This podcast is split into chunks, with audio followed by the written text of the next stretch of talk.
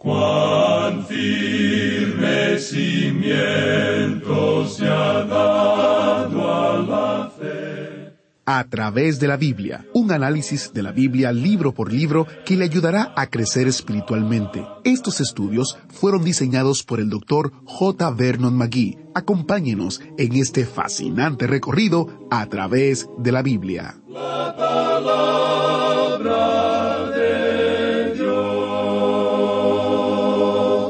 Hoy, el autobús bíblico ha llegado a Oseas capítulo 3, y en los versos 4 y 5 leemos, Porque muchos días estarán los hijos de Israel sin rey, sin príncipe, sin sacrificio, sin estatua, sin éfod y sin terafines.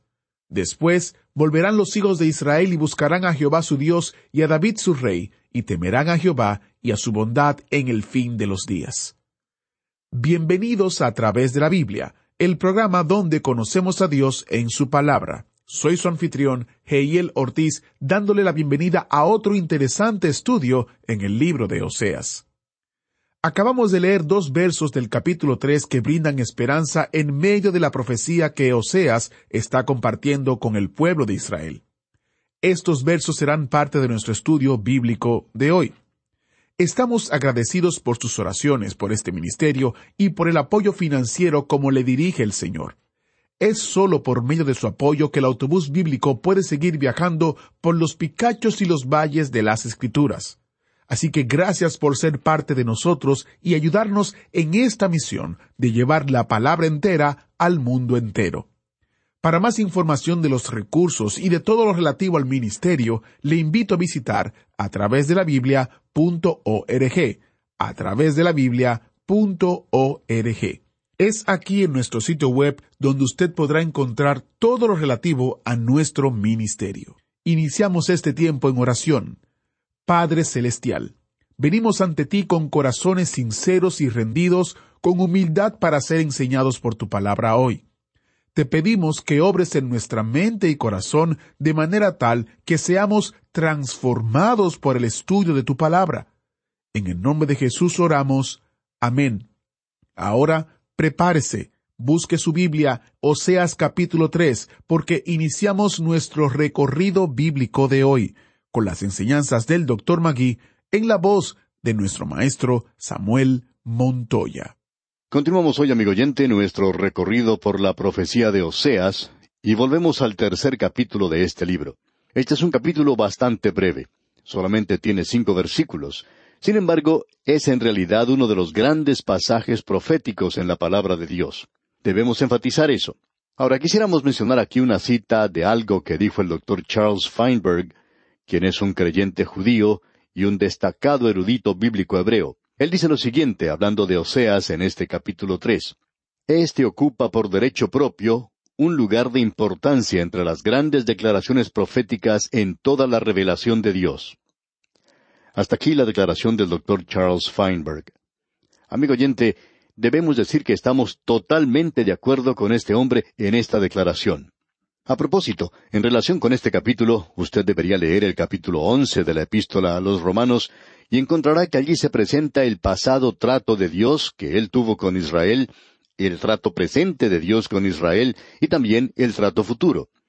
Muchos de nuestros oyentes tienen nuestro libro sobre Romanos y estuvieron con nosotros cuando recorrimos las páginas de Romanos y recordarán que consideramos los capítulos nueve, diez y once como la sección de dispensación que trata con la nación de Israel. En el capítulo nueve de la epístola a los Romanos tenemos el pasado de Israel. En el capítulo diez, el presente de Israel y en el capítulo once el futuro de la nación de Israel. Ahora eso es en la epístola a los romanos. Aquí en el libro de Oseas tenemos todo esto comprimido, por así decirlo, en solo un capítulo muy pequeño. Hay personas que dicen que las cosas preciosas vienen en paquetes muy pequeños. Pues bien, debemos decir que también las cosas poderosas se presentan así. Se puede tomar la bomba atómica, por ejemplo, y también puede tomarse estos dos versículos cuatro y cinco del capítulo tres de Oseas, donde leemos Porque muchos días estarán los hijos de Israel sin rey, sin príncipe, sin sacrificio, sin estatua, sin efod y sin terafines. Después volverán los hijos de Israel, y buscarán a Jehová su Dios y a David su rey, y temerán a Jehová y a su bondad en el fin de los días. Estos versículos son realmente tremendos. Ya hablamos del versículo cuatro y entramos un poco en él en nuestro programa anterior. Y veremos esto ahora en forma más extensa de lo que lo hicimos en la oportunidad anterior, porque no tuvimos oportunidad de finalizar lo que deberíamos decir. Aquí dice, porque muchos días estarán los hijos de Israel sin rey. Ya hemos mencionado este problema que se menciona aquí con esa expresión de muchos días. Vamos a hablar más en cuanto a esto hoy. Usted puede notar que aquí no se menciona una cantidad de días. Eso es algo fuera de lo común porque a los hijos de Israel se les había dicho que iban a ser sacados de la tierra tres veces y que regresarían tres veces. Y cada vez que Dios los sacó de la tierra, Él les dijo cuánto tiempo iban a estar fuera de ella, con excepción de la última oportunidad. Dios le dijo primero a Abraham, Yo sacaré a los hijos de Israel de esta tierra, te daré esta tierra, es tuya, pero te sacaré de la tierra por cuatrocientos treinta años, y tendrás que irte a la tierra de Egipto. Luego regresarás. Y ellos lo hicieron, y eso fue cumplido en forma literal. Ahora Jeremías les dijo a ellos, A causa de vuestro pecado, deberéis ser enviado en cautividad a Babilonia, y allí permaneceréis setenta años. O sea, se está dirigiendo ahora al reino del norte, porque ellos nunca regresaron en realidad. Y se habla de muchos días, ellos permanecerán muchos días. Ahora, ¿cuántos son esos muchos días? Bueno, hubo algunos que estaban diciendo que el Señor regresaría en el año dos mil.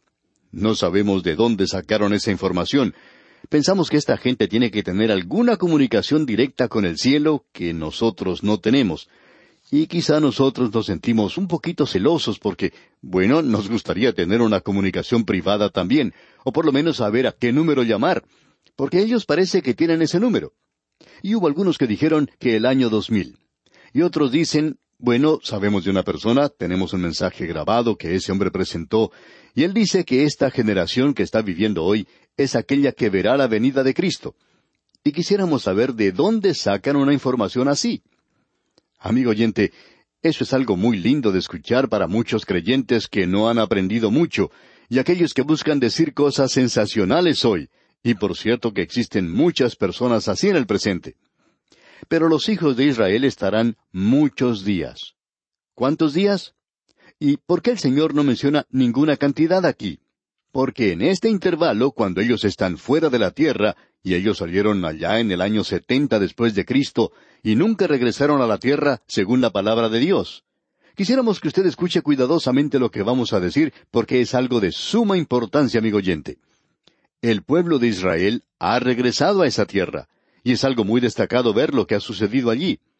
Pero ese, amigo oyente, no es el cumplimiento de la profecía, porque la profecía dice que cuando ellos regresen, se volverán a Dios. Y hay algunos estudiantes de la profecía que creen que la nación de Israel puede ser expulsada de su tierra nuevamente antes de que se llegue a tener el cumplimiento de la profecía del regreso de ellos a la tierra como nación, y cuando regresen nuevamente, ellos se volverán a Dios. Ahora usted puede notar aquí que ellos no tienen un rey. Porque muchos días estarán los hijos de Israel sin rey, dice aquí. Mencionamos esto en la oportunidad anterior. Luego dice sin príncipe. También hablamos de eso.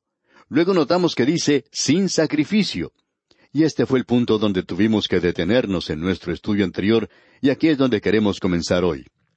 Estamos seguros que hay muchas personas que nos estarán diciendo, bueno, ustedes citaron las escrituras allá en el Evangelio según San Lucas capítulo 21, de que Jerusalén sería pisoteada por los gentiles hasta que el tiempo de los gentiles se hubiera cumplido. Debemos estar al fin de ese tiempo porque ahora Israel tiene a Jerusalén. Bien, amigo oyente, aquí es donde queremos que usted nos escuche muy atentamente.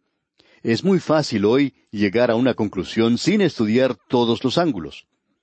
Debemos decir lo siguiente en primer lugar que creemos que estamos viviendo en los días postreros. Ahora alguien nos dirá, bueno, entonces usted quiere decir que el Señor vendrá pronto.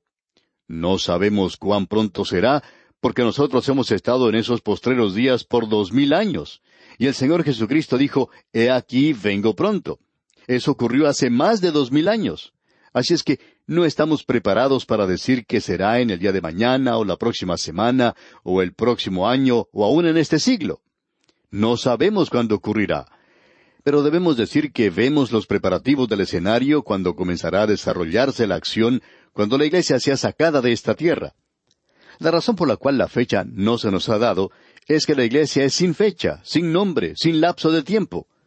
Usted se da cuenta que nosotros somos un pueblo celestial y no tenemos ningún nombre. Hay algunas personas que opinan que es bautista. Otros hablan de darle a la iglesia el nombre de presbiteriana. O algunos opinan que es metodista y otros piensan que es independiente. Pero amigo oyente, la iglesia no tiene nombre. Nunca se le dio un nombre. Eclesia solamente significa un cuerpo llamado o separado. Y el Señor está llamando hoy a un cuerpo que llegará a ser su esposa. Podríamos hacer una sugerencia. Creemos que la iglesia hoy es esa perla mencionada en la parábola de la perla de gran precio, que ese hombre de negocios, o sea, el Señor Jesús, llegó y compró. Él pagó un gran precio por la iglesia. No vamos a entrar en detalles aquí, solamente queremos decir que la palabra que se traduce por perla proviene de Margareta. Y si la iglesia tuviera algún nombre sería Margarita. Quizá eso le sorprenda, amigo oyente. Tal vez usted nunca ha escuchado que una iglesia sea llamada Margarita. ¿Cómo le parece? La iglesia Margarita. Y cuando alguien le pregunta, ¿a qué iglesia va usted? Entonces uno puede contestar que uno va a la iglesia Margarita. ¿Cómo le parece? Quizá la otra persona crea que uno se está burlando. Sin embargo, puede hablarse seriamente de este asunto, ya que pensamos que este es el nombre. Si usted se hubiera encontrado con Simón Pedro una hora antes de que el Espíritu Santo descendiera en el día de Pentecostés y le hubiera preguntado, Pedro, ¿sabe usted lo que va a suceder aquí en unos momentos? Él hubiera respondido, No, ¿qué sucederá? Él no lo sabía. La iglesia llegó a existir sin ninguna fecha. El nacimiento fue en un día, pero no la fecha del mismo.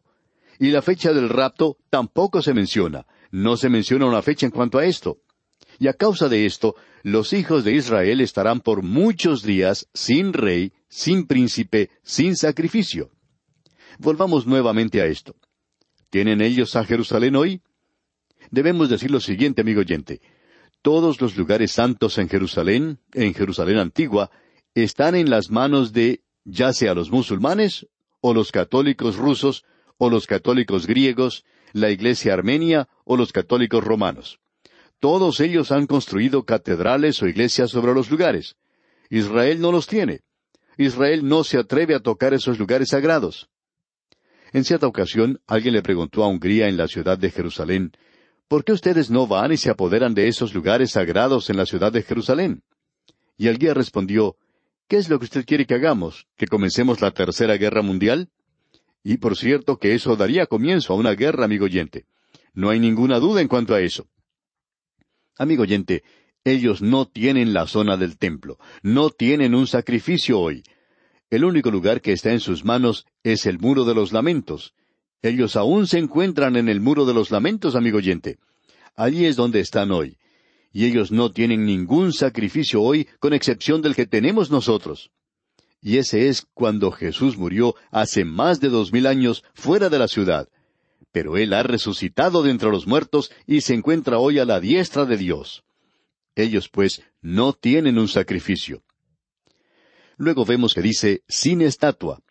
La idea que se presenta aquí de una estatua o imagen es que Dios no les dio a ellos ninguna imagen.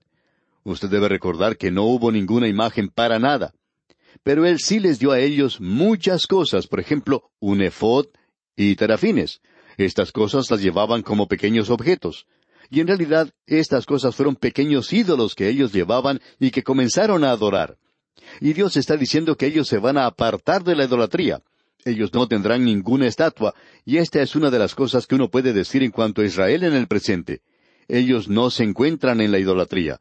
No se han vuelto a Dios aún, pero por cierto que se han apartado de la idolatría. Luego tenemos aquí la palabra después. Ahora, después no quiere indicar después del año 2000. No sabemos cuándo es. Después volverán los hijos de Israel. Ellos van a regresar y cuando regresen lo harán de la siguiente manera. Volverán los hijos de Israel y buscarán a Jehová su Dios y a David su rey y temerán a Jehová y a su bondad en el fin de los días. Ahora el fin de los días se encuentra aún en el futuro, y creemos que se refiere a la nación de Israel. y se refiere comenzando con el período de la gran tribulación, pasando a través de la segunda venida de Cristo y hacia el milenio. Así es que ellos han regresado, pero no se han vuelto a Dios. Ahora vamos a decir algo que quizá le sorprenda mucho, amigo oyente. Cuando uno observa el pueblo de Israel en el presente, se puede dar cuenta que ellos no se están volviendo a Dios. Hace algún tiempo ellos celebraron un nuevo aniversario del regreso a la tierra de Israel. Tenían un gran cartel y en él se podía observar que decía que la ciencia llevaría la paz a esa tierra. Ahora nosotros opinábamos que era el Mesías el que iba a hacer esto, pero ellos no se están volviendo al Mesías. Es a la ciencia a la cual se están volviendo. Ahora ellos han agregado algo más a eso, y es la prosperidad, es decir, la economía. Hace algún tiempo tuvieron una gran conferencia económica. Hombres de mucho dinero se encontraban en ese lugar y cien de ellos, de los más destacados, dijeron que iban a invertir un millón de dólares cada uno en esa tierra. La gente de allí dice que solamente quería cien. Podría haber obtenido quinientos. Y allí se están construyendo edificios como nunca. Nunca se ha visto algo así. Debemos decir esto, amigo oyente, que la economía y el progreso están en ese lugar. Dos misioneros que están en Israel en el presente y de los cuales tenemos buena información dejaron esto muy en claro. A uno de ellos se le hizo una pregunta muy específica. Se le preguntó cuántas personas verdaderamente creyentes se encuentran en esa tierra en el día de hoy. Esto es en referencia a Israel. Y este misionero es una persona muy inteligente, habla varios idiomas, ha sido profesor en ese lugar y ha llegado a ser creyente y está realizando trabajo misionero allí. Y él hizo esta declaración. Hay menos de trescientos israelitas que son en realidad creyentes en Israel hoy. Sabemos que esto puede causar mucha discusión y desacuerdo por la sencilla razón de que hay muchos que están mencionando que cientos de personas están volviéndose a Cristo en realidad en esa tierra. Pero eso no es la verdad. Debemos decir que en realidad hay más creyentes árabes en Israel que creyentes judíos. Quizá eso también le sorprenda a usted, amigo oyente. Existe una buena obra entre los árabes en esa tierra hoy, pero la obra misionera en Israel es un trabajo bastante duro. Y para decir verdad, hay muy pocos misioneros en ese lugar. Así es que ellos no han regresado a Dios en el presente. Y esta profecía que tenemos aquí en este versículo cinco es una evidencia del hecho de que este regreso presente a la tierra de Israel no es el cumplimiento de la palabra de Dios. Ahora sabemos que esto es algo diferente a lo que usted puede escuchar hoy. Pero ¿ha escuchado usted alguna vez a esas personas hablar de la profecía de Oseas? ¿O de alguno de los profetas? Nosotros debemos estudiar todo este libro, amigo oyente. Así es como debemos enfrentarlo. Pero esta gente no lo hace. Ellos siempre pueden desviarse alrededor de versículos como este, sacar versículos de su contexto y mencionar una que otra cosa y decir, bueno, tenemos esta cosa ridícula que sucede hoy y mencionaremos solamente dos. Nos enteramos hace algún tiempo de que había personas que estaban enviando rocas del estado de Indiana en los Estados Unidos para edificar el templo allá en Israel. Ahora, si usted ha tenido oportunidad de visitar Jerusalén, se ha dado cuenta que una de las cosas que no necesitan allí es rocas. Jerusalén se encuentra sobre un lugar rocoso, y cada montaña a su alrededor, incluyendo el Monte de los Olivos, se encuentra lleno de rocas. Ahora, si el estado de Indiana quisiera comprar rocas, le podríamos decir dónde pueden conseguirlas. Creemos que a Israel le agradaría exportar algunas rocas. Ahora tenemos otra profecía de la cual se habla. Hay personas que dicen que están cultivando naranjas ahora en esa tierra. Esto es en referencia a lo que Isaías dijo que sería esa tierra, es decir, a lo que crecería allí. Pero debemos aclarar que el árbol de naranjas en esa tierra no es nada extraño. En realidad, en el Cantar de los Cantares de Salomón donde se habla de manzanas, ese árbol de manzana es el árbol de naranja. Las naranjas crecen en aquel lugar. Y hay personas que opinan que las naranjas de ese lugar fueron llevadas a España y de España fueron llevadas a Florida y a California en Norteamérica. En el día de hoy, esa tierra es una tierra que tiene muchas naranjas, y eso no es nada extraño, amigo oyente. ¿Cuán ridículas son estas cosas hoy? Amigo oyente, debemos permanecer cerca de la palabra de Dios, y si hacemos esto, entonces no vamos a ser uno de esos fanáticos de las profecías que aparecen en estos días. Hemos dedicado mucho tiempo a este pasaje de las Escrituras, amigo oyente, solamente cinco versículos, pero usted se puede dar cuenta de lo importante que es todo esto. Estos últimos dos versículos son muy importantes. Ahora, de aquí en adelante no vamos a hablar mucho más en cuanto a la vida privada o personal de Oseas. Vamos a entrar ahora, comenzando con el versículo cuatro del capítulo tres, a la sección profética de este libro. Y cuando lleguemos al capítulo cuatro, al cual ya llegamos, entramos finalmente en la sección profética. Y él va a hablar mucho en cuanto a la falta de fe de la nación, que ha estado actuando como ramera, de la misma manera en que la Iglesia lo está haciendo hoy. No queremos que usted nos entienda mal, amigo oyente. Hay muchas iglesias maravillosas en el presente. Hay muchas iglesias maravillosas, fundamentales por todas partes, y gracias a Dios por ellas. Pero el liberalismo se ha encumbrado en muchos lugares en el presente. Allí ya no se predica el Evangelio, y podemos decir nuevamente lo que Dios dijo, que esta nación se ha convertido en una adúltera, y que la gente se comporta de esa manera también. ¿Qué opina usted que diría el Señor Jesucristo a su iglesia hoy? Si Él entrara a alguna de las iglesias hoy, creemos que Él también las llamaría burdeles.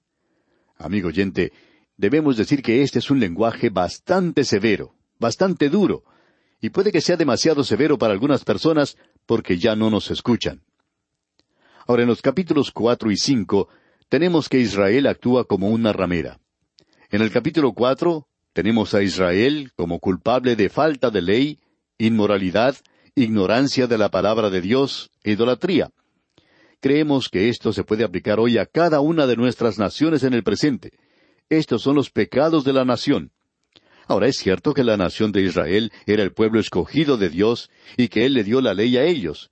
Pero debemos comprender una cosa. La norma de Dios para cualquier nación que desea ser bendecida se encuentra en este mismo nivel.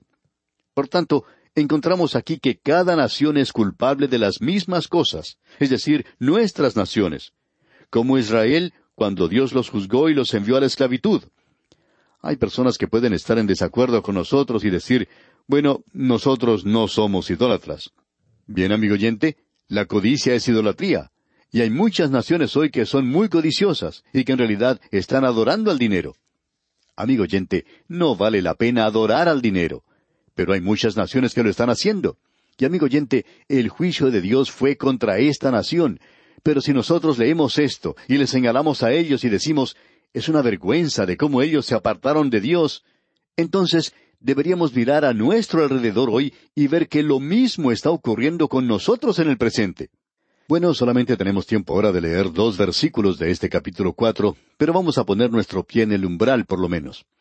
Dicen los primeros dos versículos, Oíd palabra de Jehová, hijos de Israel, porque Jehová contiende con los moradores de la tierra, porque no hay verdad, ni misericordia, ni conocimiento de Dios en la tierra perjurar, mentir, matar, hurtar y adulterar prevalecen, y homicidio tras homicidio se suceden. Amigo oyente, Dios castiga esas cosas. Y vamos a observar esto, Dios mediante, en nuestro próximo programa.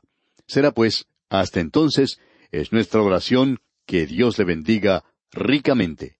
Agradecemos que nos acompañara en el estudio de hoy. Le invitamos a que visite nuestro sitio en Internet a través de la biblia.org. Ahí puede suscribirse para recibir las notas y bosquejos de lo que estamos estudiando y noticias del ministerio. También encontrará la variedad de libros y materiales gratuitos que tenemos para usted. El sitio es a través de la biblia.org. Todo lo que hacemos es posible gracias al Señor y a personas como usted que se unen a nosotros en la obra de llevar la palabra entera al mundo entero. A través de la Biblia es una producción de Radio Transmundial.